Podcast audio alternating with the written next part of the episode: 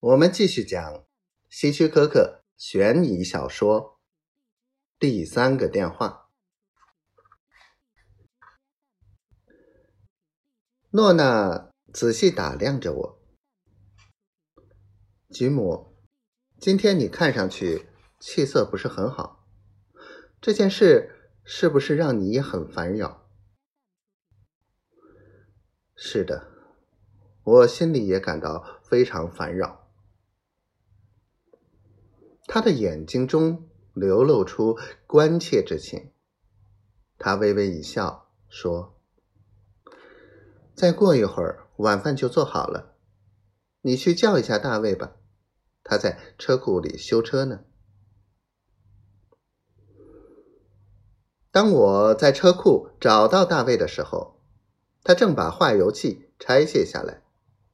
听到我进来，他抬起头说。你好，爸爸。你看上去很疲倦，今天很累。发现打电话的人了吗？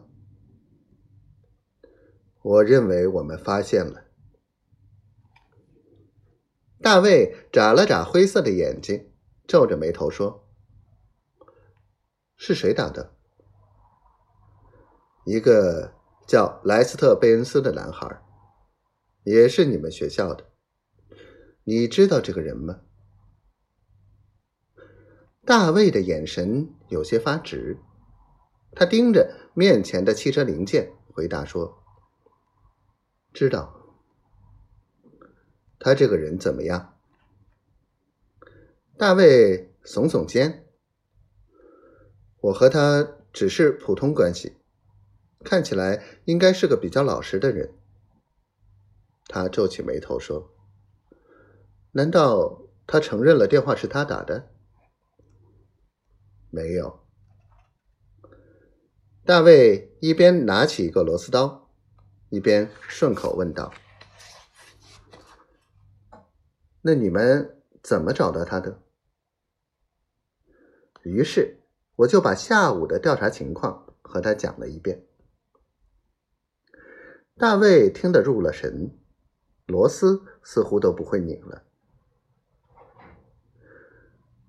那他这次要惹上大麻烦了，是不是？看来是这样的。他会受到什么处罚呢？这要看如何对他的这种恐吓行为的认定了。但我觉得他没有前科，又是未成年人，应该会被从轻发落吧。